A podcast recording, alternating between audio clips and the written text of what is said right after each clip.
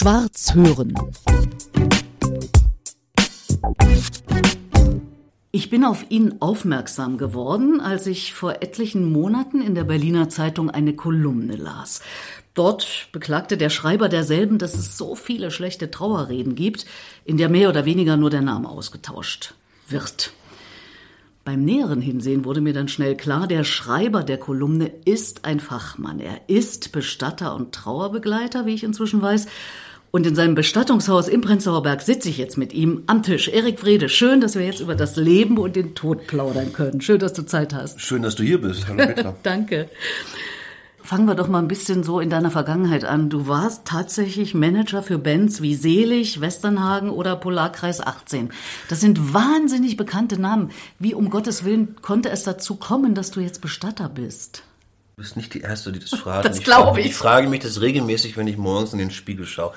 Nein, die ernste Antwort ist relativ einfach. Ich bin ein großes Sonntagskind. Lange war meine größte Kompetenz, durch Türen zu gehen, die sich öffnen. Und das heißt, in einem Germanistikstudium habe ich nebenbei in einem Schallplattenladen gearbeitet. Und das war zu einer Zeit, als der damalige, glaube, es heißt Präsident der Plattenfirma Universal, unser äh, Kulturstaatssekretär, der ehemalige Tim Renner, eben diese Firma verließ und sich selbstständig machte und der suchte junge Leute. Und ich habe mich damit so, kennst du noch diese Passbildautomaten, wo so vier Fotos Ja, rauskommen? natürlich. Meine Bewerbung waren vier von diesen Fotos und da drauf stand, die Firma hieß Motor. Motor braucht Erik Wrede. Völlig anmaßend von mir, ganz unsympathisch, aber ich war auf jeden Fall zum Gespräch da und habe damit quasi dort angefangen zu arbeiten und habe das auch für fast sieben, acht Jahre mit ganz viel Liebe gemacht und habe aber irgendwann mit 30 mich gefragt, möchte ich jemand sein, der mit 50 oder 60 noch Leuten erklärt, was vermeintlich cool ist, wie glaubwürdig ist das? Und ich habe gemerkt, dass so toll das so ist, zu arbeiten mit Künstlern, man A immer eine Abhängigkeit von Dritten hat und B schon auch eine Wiederholung da ist. Also wir haben dann irgendwie das Glück gehabt, auch mit den großen Leuten alles einmal gesehen zu haben und das war dann schon so, dass ich merkte, das reicht nicht, um mich bis zum Lebensende dazu zu bringen, mit Lust und Laune aufzustehen. Und am Anfang, muss ich sagen, hat mich auch durchaus schlechtes Gewissen geplagt, weil ich dachte, wie vermessen ist denn das? Du hast hier einen Beruf, den viele Menschen vielleicht glorifizieren würden, mit Künstlern arbeiten. Und du sitzt in deiner kleinen, ich glaube, heute sagt man Bubble und sagst, ah nee, das äh, befriedigt mich nicht nachhaltig. Und eigentlich ist, glaube ich, auch nur eins nämlich schief gelaufen dabei. Ich habe in all den Jahren eins nie gemacht. Ich bin immer durch Türen durchgegangen, die sich mir geöffnet haben, habe mich dabei aber nie so richtig gefragt, sag mal, was kannst du eigentlich, was kannst du nicht und was möchtest du? Und dieser Prozess startete bei mir erst relativ spät, nämlich so mit 30, 31. Oh, na, aus heutiger Sicht. Aus heutiger Sicht ist das früh. Wobei ja. du bist ja sowieso ein junger Mensch. Du bist 1980 geboren. In Rostock habe ich gelesen. Ja, richtig? in der Südstadt. Aha, okay. Und dann hat's dich zum Studium wohin verschlagen? Nee, ich bin, ach, meine Eltern sind äh, schon zu, zu DDR-Zeiten relativ früh, also noch vor, bevor ich in die Schule kam, ach so. sind die nach Berlin gezogen. Und also ich habe auch, ich habe an nichts anderes Erinnerungen als wir leben in Berlin. Äh, ja. Äh, außer dass Oma noch in Rostock sitzt und wir natürlich viel und einen großen Ostseebezug haben, gibt's da gar nicht so die großen Verbindungen. Nicht, Ach, Ostseebezug, da geht mir gleich das Herz auf. Aber ich glaube, das geht so, wie es gibt so Familien, die sind so, das sind so Bergfamilien und es gibt Wasserfamilien. Siehst du, ich komme ja aus dem Berg, nämlich aus Thüringen, wobei aus Erfurt, da sind nur kleine Berge ringsrum, aber die Ostsee hat mir mal das Leben gerettet, weil wir ja über Leben und Tod sprechen. Ja schwer lungenkrank und die Luft da oben hat mir als Säugling und als Kleinkind mit viel Aufenthalt dort aus heutiger Sicht das Leben gerettet. Wo Wenn Ärzte heute die Lunge ansehen, sagen die, wie, sie waren mal lungenkrank. Graal Müritz ah. auf dem DARS. Ganz viel. Wunderbar, da ist ein sehr schöner Zeltplatz, wo ich sehr viel Zeit das in meiner stimmt, Jugend verbracht das habe. Das stimmt. Du, wir waren aber jetzt bei deinem äh, Also die Geschichte zu Ende erzählt, ja. jedenfalls stand ich da und äh, es ist ja nicht so, dass du morgens aufstehst und deinen Job sausen lässt, sondern es ist was, was so langsam gärt und mehr wird. Und dann fing ich wirklich an, mal halbwegs strukturiert mich damit zu beschäftigen, nämlich wirklich aufzuschreiben, was kann ich denn? Was möchte ich denn? Was möchte ich nicht? Was kann ich auch nicht? Und die Liste wurde immer länger. Beim Nicht oder was? Bei dem, was du kannst? Bei beidem. Also auch das, was ich nicht möchte zum Beispiel. Ne? Und, und Sachen, die mir wichtig sind. Das waren von sehr persönlichen Sachen wie, ne, ich helfe gerne Menschen, bis zu sehr weltlichen Dingen. Ich möchte auch Geld verdienen mit dem, was ich möchte. Also die Bandbreite war sehr, sehr, sehr groß. Dann war, stand für mich drauf, ich möchte irgendwo hingehen, wo ich das Gefühl habe, noch was beitragen oder ändern zu können. Was im Musikbereich, da war einfach sehr viel auch gefestigt. Und da habe ich erstmal keine Antwort drauf gefunden. Dann stand da irgendwie, oh, studiere ich nochmal Psychologie oder gehe ich zu meinem Schwager, der ist äh, Möbelrestaurator hier in Berlin. Und aber alle Antworten passten nicht so richtig. Und dann war es dein Medium, Radio, was mich quasi auf meinen Weg gebracht hat, nämlich ich war auf einer Tattoo-Convention in Mönchengladbach. Irgendwie reitet mich was. Ich wollte Montag erst entspannt zurück und denke aber, nee, ich fahre jetzt Sonntagabend, ich fahre die Nacht durch, lange Strecke. Und fahre und höre ein Interview in einem Spatenkanal vom WDR und da gibt es eine ältere, sonore Stimme, die so begeistert von ihrer Arbeit erzählt. Und ich hörte zu, hatte meine immer die Liste im Kopf und hatte immer so check, check, check. Musste ranfahren auf eine Raststätte, hörte mir das zu Ende an und lernte dann, dass der Mensch, den ich dort hörte, Fritz Roth war. Fritz Roth lebt nicht mehr. Äh, ich bin mittlerweile mit seinen Kindern sehr eng befreundet. War so ein bisschen der Pionier einer, ich nenne es mal, humaneren und den trauernden Menschen auch in den Mittelpunkt stellenden Abschiedskultur, der sehr früh darauf gesetzt hat, Menschen in Prozesse zu integrieren. Und damit war diese Idee erstmal auf dem Tisch. Und es war aber nicht so, dass ich mich getraut hätte. Ich dachte wirklich, du bist bescheuert. Also du bist wahnsinnig. Du kannst doch nicht deinen für damalige Verhältnisse gut bezahlten Job sein lassen, um jetzt Bestatter zu werden. Also das nimmt dir doch auch, wer, wer will dir das dann abnehmen? Und habe mich, glaube ich, über ein halbes Jahr habe ich gemerkt, wie ich so heimlich immer gesucht habe, wie wird man Bestatter, was sind Wege dahin. Und dann, ohne die Geschichte jetzt melodramatisch zu machen, erkrankt ein Freund von mir sehr, sehr schwer, auch ist daran letztendlich verstorben. Und an dem Abend, das weiß ich noch, das war ein Freitagabend, wo er mir das erzählte, machte das bei mir Klick. Nämlich, warte mal, der war damals 36 was will ich eigentlich meine Zeit verschwenden? Was ist denn, wenn mein Leben mit 36 zu Ende ist? Und habe dann sehr, sehr ordentlich meine Jobs alle zu Ende gemacht, habe überall gekündigt, habe auf mein Konto geguckt, hatte, glaube ich, 35.000 Euro hatte ich gespart. Wow. War sehr vorbildlich. Na. Habe mir dann ausgerechnet, wie lange kann ich davon leben, bin nach Friedrichshagen gezogen in eine 350 Euro, wenn ich jetzt sage Dachgeschosswohnung, ist es das falsche Wort. Es ist ein ein Dach gewesen, wo man drin schlafen konnte. Aber in der Nähe des Wassers, Müggelsee. In, in der Nähe des Wassers.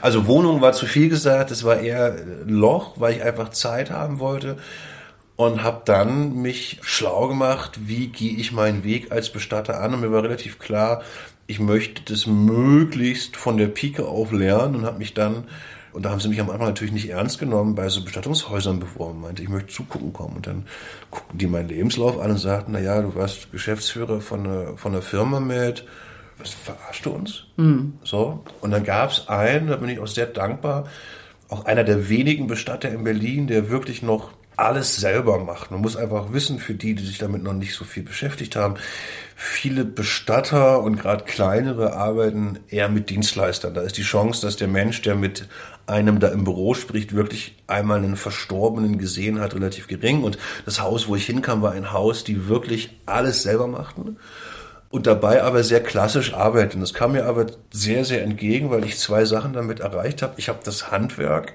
sehr, sehr, sehr gut gelernt und konnte aber auch gleichzeitig verstehen, weswegen viele Sachen, die man vielleicht berechtigterweise kritisieren kann, auch so laufen, wie sie laufen. Ja, also so ein bisschen aus, ich war Lehrling und Günter Wallraff in einer Person. Hm. Und relativ schnell kristallisierte sich aber raus, dass wenn ich auch nur ein bisschen meine eigene Idee dort mit einbringen möchte, das nicht in einem existierenden Raum stattfinden kann, sondern dass ich einen eigenen Raum schaffen muss. Und damit war eigentlich klar, dass ich mich selbstständig machen musste, um so zu arbeiten, wie ich arbeiten möchte.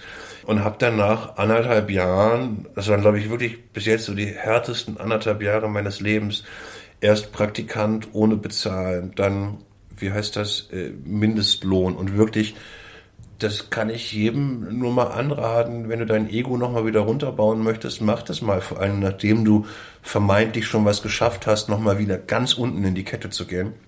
Und habe aber derweil immer vorbereitet, das, was ich heute mit meinen Kollegen und Kolleginnen vor allen Dingen zusammen mache, ein Bestattungshaus, das sehr darauf setzt, nicht zuerst zu gucken, was darf man, sondern erstmal zu gucken, was möchte man. Und ein Grundtenor, den wir jetzt seit Jahren hier versuchen, ist, wir haben uns sehr als Beispiel vom Verkauf gelöst, weil ich denke, und vielleicht ist es, da habe ich ein paar Mal so, ob das so ein bisschen auch Ostsozialisation ist, wenn Menschen mir was verkaufen möchten, geht in mir erstmal eine Alarmglocke an. Dann denke ich so, du bist nett, aber was willst du von mir?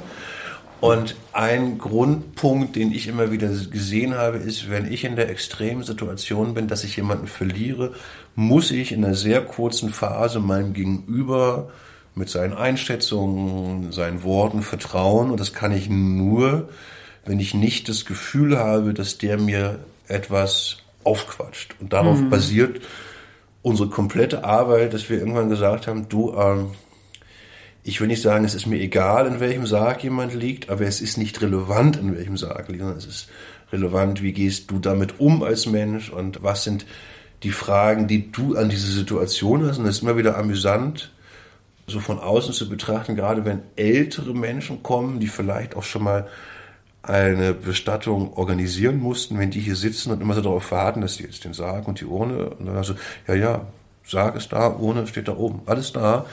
Meine Frage ist, wie wollten ihr euch verabschieden? Mhm. Was da für tolle Antworten kommen und es in den Jahren, die wir es jetzt hier machen, überrascht mich das immer wieder, wie viel tolles Trauer und die damit verbundene Liebe eigentlich so hervorzaubert. Das ist für mich jetzt erstaunlich. Ich hätte gedacht, dass sich doch viele Menschen gar nicht so sehr mit dem Thema beschäftigen, jedenfalls so aus meiner Erfahrung jetzt. Um Gottes Willen, den Tod schieben wir mal ganz weit nach hinten, dass da wirklich Ideen da sind bei Leuten. Vielleicht kannst du mal so eine ganz überraschende Idee ne, ne, dann, dann, muss ich, dann, dann, muss, dann muss ich es vielleicht besser erklären. Es ist ja nicht so, dass die hierher kommen und seit Jahren sich überlegen, was soll passieren, sondern hier kommt jemand her und sagt, oder hier kommt eine Familie her und sagt, da ist jemand gerade verstorben. Und der erste Ansatz, der kommt, ist, wisst ihr was, jetzt ist erstmal gar nichts zu tun. Weil die häufig mit so einem, wir müssen jetzt irgendwas machen. Und wenn ich nachts einen Anruf bekomme, ne, das rufst du mich an und sagst mir, deine Mutter ist verstorben, dann würde ich dir erstmal versuchen, Ruhe mitzugeben.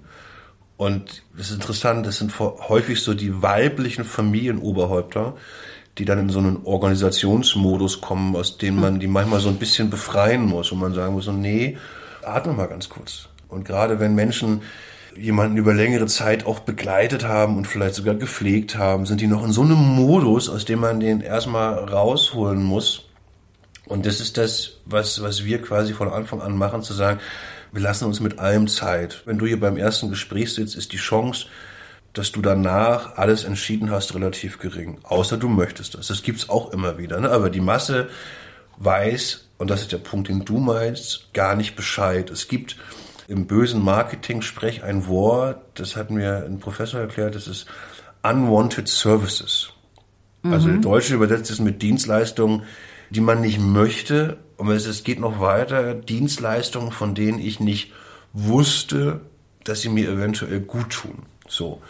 Und das ist das, wo wir ganz viel Erklärbärarbeit leisten, nämlich über das, dich zu ermutigen, dich überhaupt zu fragen, was möchtest du? Mhm. Das ist was, was viele Generationen, also ne, da bist du wahrscheinlich die erste Generation, die das wirklich gut kann, aber die Generation deiner Mama oder meiner Oma, die Frage, was möchte ich von einer Situation, war, war für die nicht relevant. Das existierte nicht. So. Also ich gebe dir ein Beispiel. Wenn du Fernsehen konsumierst, ist Sterben immer traurige Szene melancholische Musik, nächste Szene, Beerdigung am besten mit Regen. Was ich in den letzten Jahren gelernt habe, ist, dass vor allen Dingen für die enge Familie die Schritte zwischendurch viel relevanter sind. Diese Trauerfeier und Beisetzung ist häufig für die, die ich nenne es mal die Angehörigen der zweiten Reihe, die vielleicht den Prozess des Sterbens nicht so mitbekommen haben. Aber was ich immer wieder als Rückmeldung von Familien bekomme, ist, dass für die ganz andere Momente wichtig waren. Ne? Also mir geht es häufig darum, zu integrieren und aber auch zu bestärken, sich Sachen zu trauen und sie selber zu machen.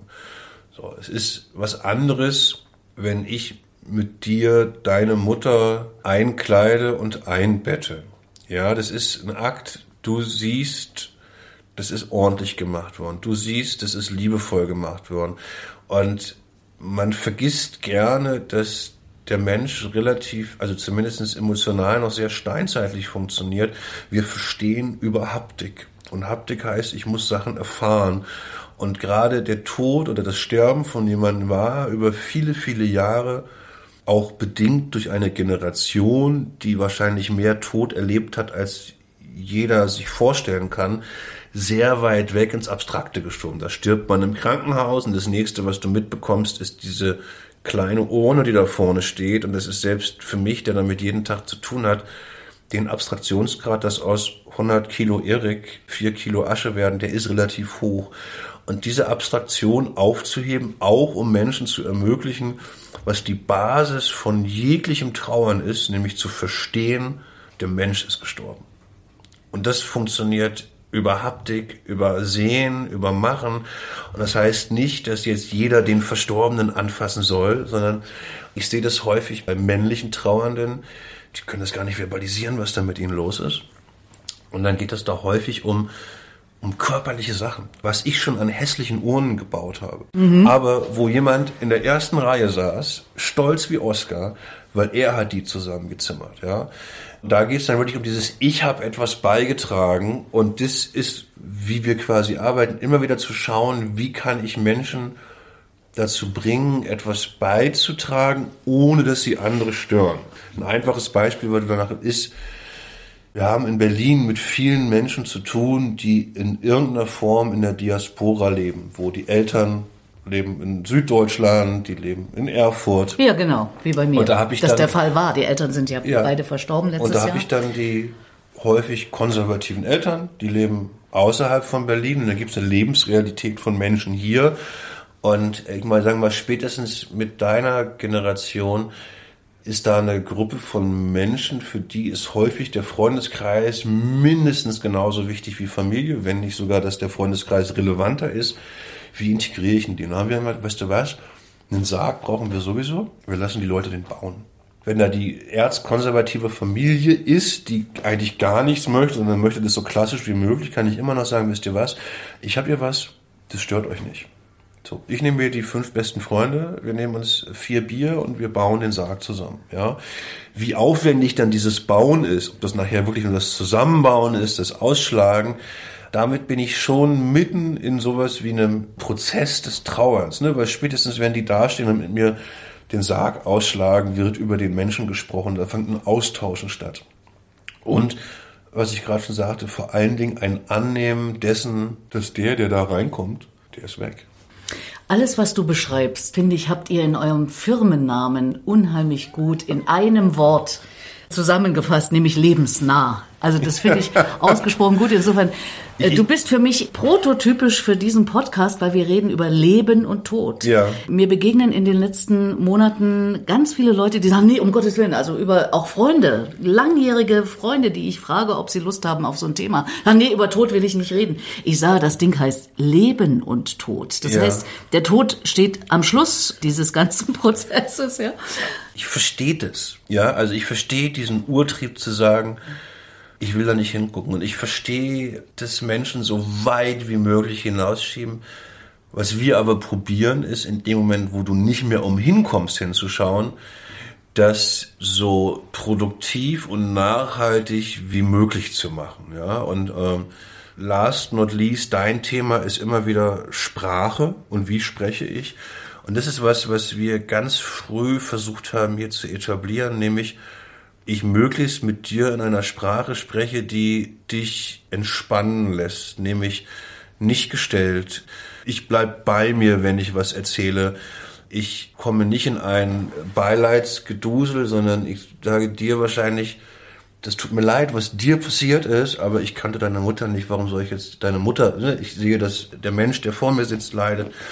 Und immer wieder auch eine Sprache zu benutzen, die dich ermutigt zu sprechen. Also, weil das ist was, was ich ganz häufig habe. Menschen haben keine Sprache, um darüber zu sprechen. Und ich kann das relativ gut am Beispiel Sexualität erklären. Mhm.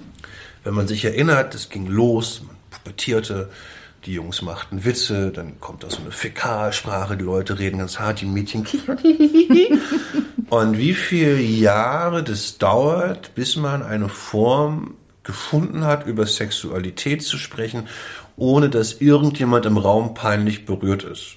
Das ist ein Erfahrungswert. Und ich glaube, dass das beim Sterben ähnlich ist. Ne? Also über Sexualität kann ich sehr biologisch und technisch sprechen. Das trifft es ja irgendwie auch nicht für uns, sondern wir müssen da irgendwie versuchen, einen Weg zu finden. Und ich glaube, dass es da in den 70er Jahren Role Models gab, die versucht haben, dem einen Alltag zu geben. Und ich glaube, dass wir versuchen, Ähnliches zu machen. Und sagen, ey, ich spreche normal darüber und es führt nicht immer zu einem Verstummen im Raum. Und wichtiger noch ist, du darfst erstmal alles sagen. Denn das ist was, was ich bei mir selber auch immer wieder entdecke. Ne? Also ich gebe ein Beispiel. Das Schöne für mich war, dass meine großen Verluste kamen alle erst, als ich schon Bestatter war. Ich habe gar keine traumatischen Erlebnisse. So, großer Verlust für mich, mein Großvater. Vier Jahre lebt er nicht mehr. Wenn ich abends mit dir bei einem Rotwein sitze und wir auf das richtige Thema kommen, wird er in meinen Kopf kommen und das wird mich berühren. Warum habe ich eine Beklemmung als 1,90 Meter Hühne zu sagen, pff, ich muss mal kurz zwei Minuten atmen, weil über Ostsee sprechen heißt für mich auch immer mit Opa mit dem Fahrrad an die Ostsee fahren. Und das ist so ein, so ein, so ein Lernprozess, den wir immer wieder versuchen mitzugeben. Es herrscht da draußen die Illusion, dass Trauer irgendwann weg ist, weil das auch medial so kommuniziert wird. Wo man aber sagen muss, ey, alleine der Druck, den du dir machst, dass diese Trauer irgendwann weg sein soll, ist immens. Ne? Ich sehe meine Großmutter, die wirklich bis heute da sitzt und sagt, ich denke immer noch an den. Und du sagst, ja, das war dein Mann. Du warst mit dem 63 Jahre verheiratet. Alles andere wäre nicht normal. Und das zum Beispiel ist ein großer Teil der Aufklärarbeit, die man hier immer wieder macht. Nämlich, ich kann es an schlechten Anekdoten erzählen, der junge Mann, der im Sägewerk seinen Finger verliert, der wird immer, wenn er da hinschaut, sehen, dass dieser Finger weg ist. Er hat sogar Phantomschmerz. Der wird lernen, auch ohne diesen Finger zu arbeiten. Es wird Momente geben, wo er nicht dran denkt. Aber da war mal was. Und es ist Teil von ihm. Und, und es hat ihn ausgemacht.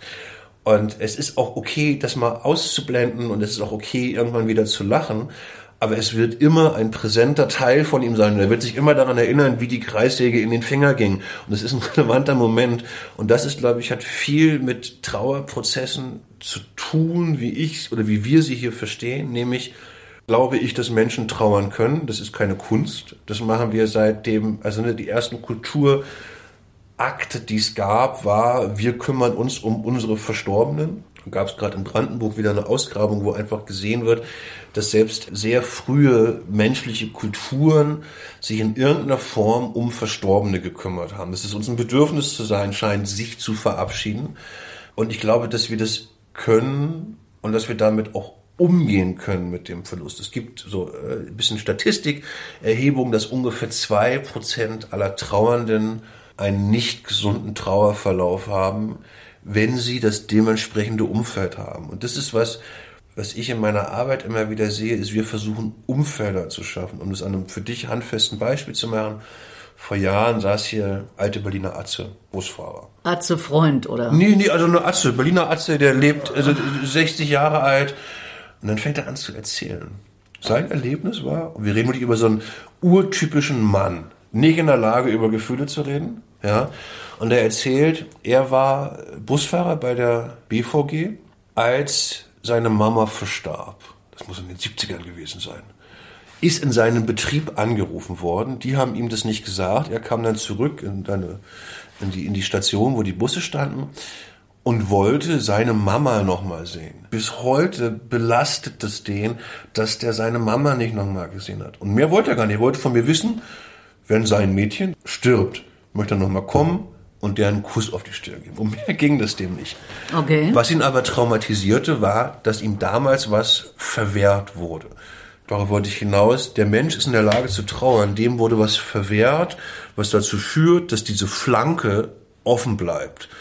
Und das ist, glaube ich, das, wo gerade in den letzten Jahren schon eine große Veränderung in Deutschland passiert. Vor allem muss man da großen Respekt an die Hospizbewegung aussprechen, mhm. die immer wieder, naja, spätestens seit, also in Deutschland seit den 80ern, in England seit den 70ern, versucht hat, Tod etwas Natürliches zurückzugeben. Also wie mhm. lange wurden in Krankenhäusern Verstorbene in so separate Zimmer geschickt, damit niemand es sieht. So und heute platzen die Hospize aus allen Nähten. Und es ist ja auch wirklich eine gute Einrichtung. Ich habe mal für Inforadio Berlin-Brandenburg eine Serie über Hospize gemacht in den Nullerjahren, wie man heutzutage sagt, also so ab 2000. Das war sehr, sehr spannend und habe eine Freundin begleitet, die zuletzt im Hospiz jetzt war vor ein paar Jahren.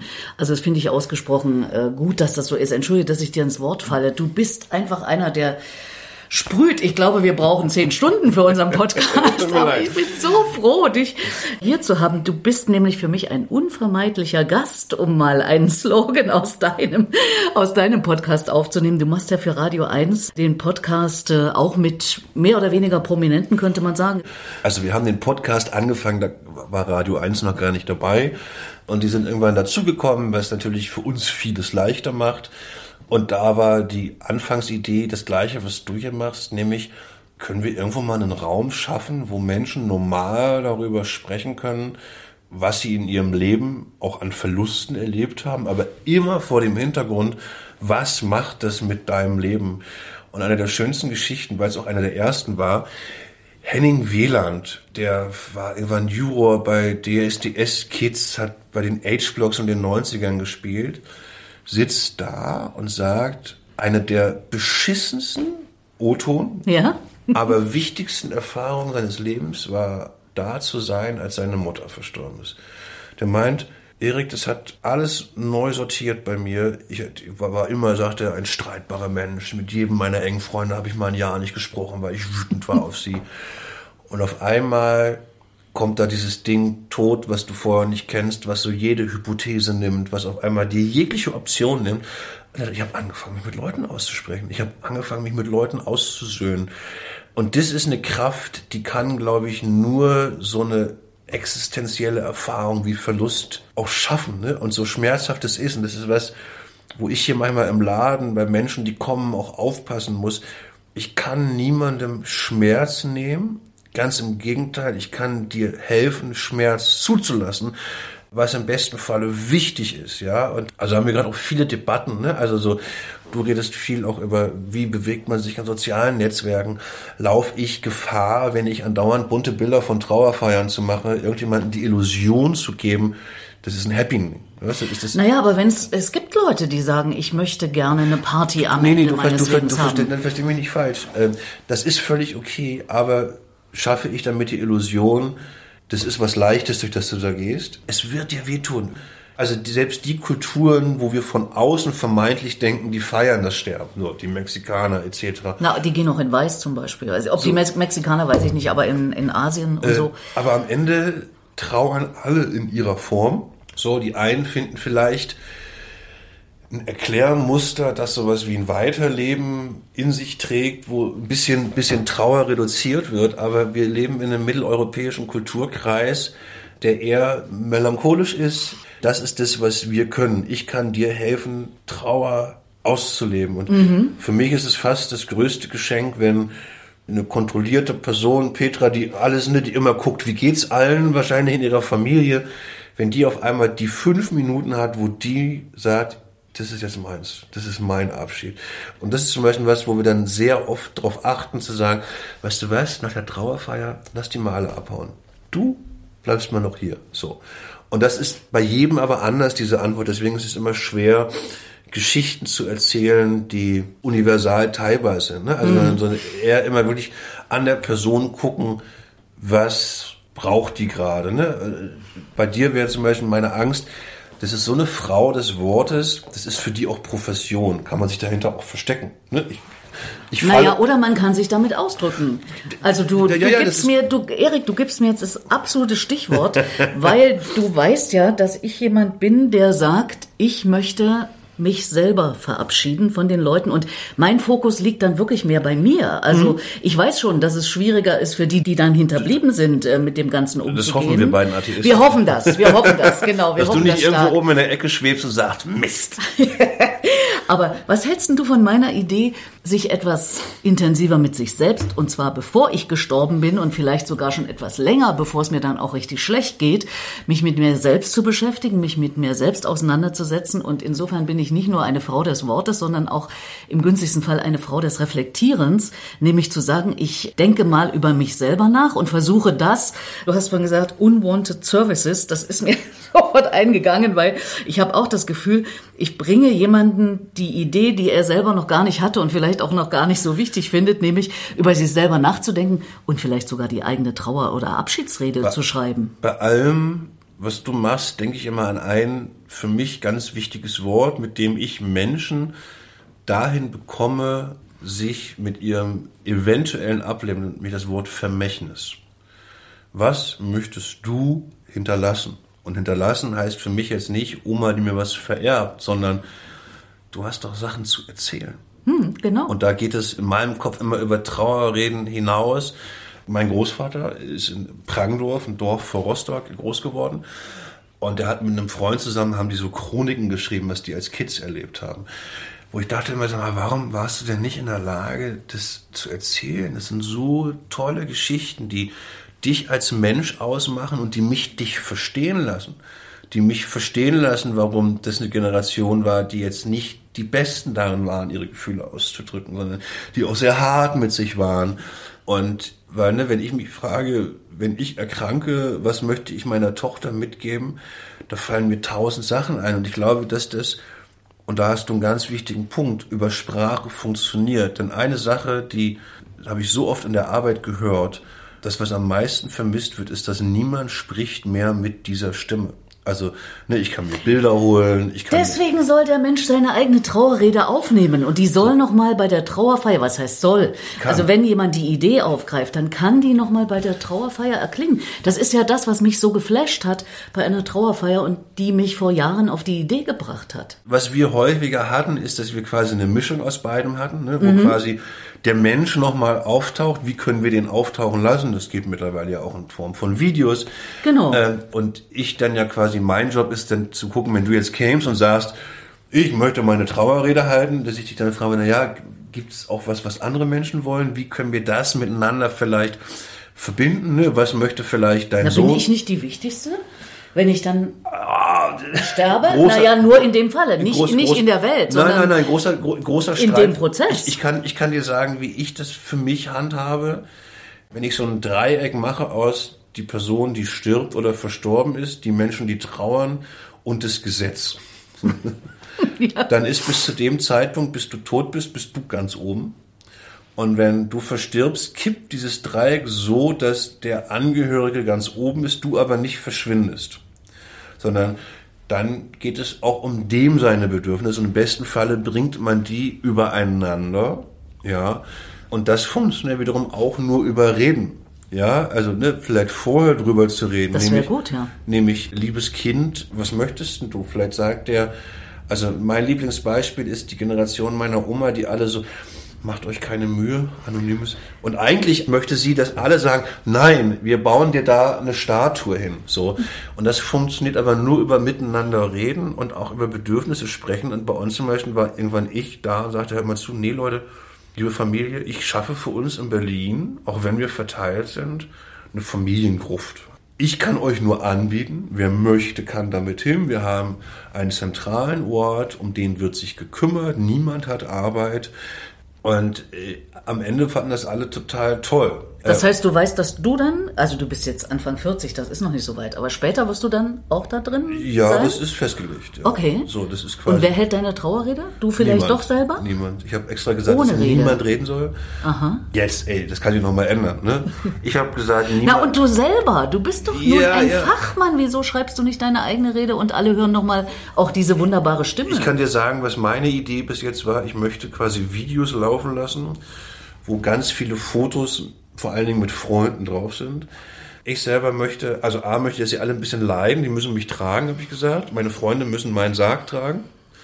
Und es sollen halt diese Videos laufen und am Ende soll es Schnaps geben. Wahrscheinlich werde ich da in 30 Jahren anders drüber denken, weil ich dann denke, ich habe irgendwie, jetzt möchte ich doch noch was mitteilen. Aber Stand jetzt kann ich mir schwer eine Rede vorstellen, die ich selber, also ich möchte schon erscheinen. So, und wie das nachher stattfindet, wahrscheinlich denke ich gerade eher schon nicht nur an Stimmen, sondern auch so an, an so ein 3D-Hologramm. Das irgendwie so. Wow. Nein. Äh, äh, äh, also bis jetzt habe ich wirklich immer gedacht, bitte lass diese Videos laufen, Okay. die geschnitten sind mit Freunden. Und dann gibt's Schnaps. Und dann gibt's Schnaps auf dem Domfriedhof. Schwarz hören.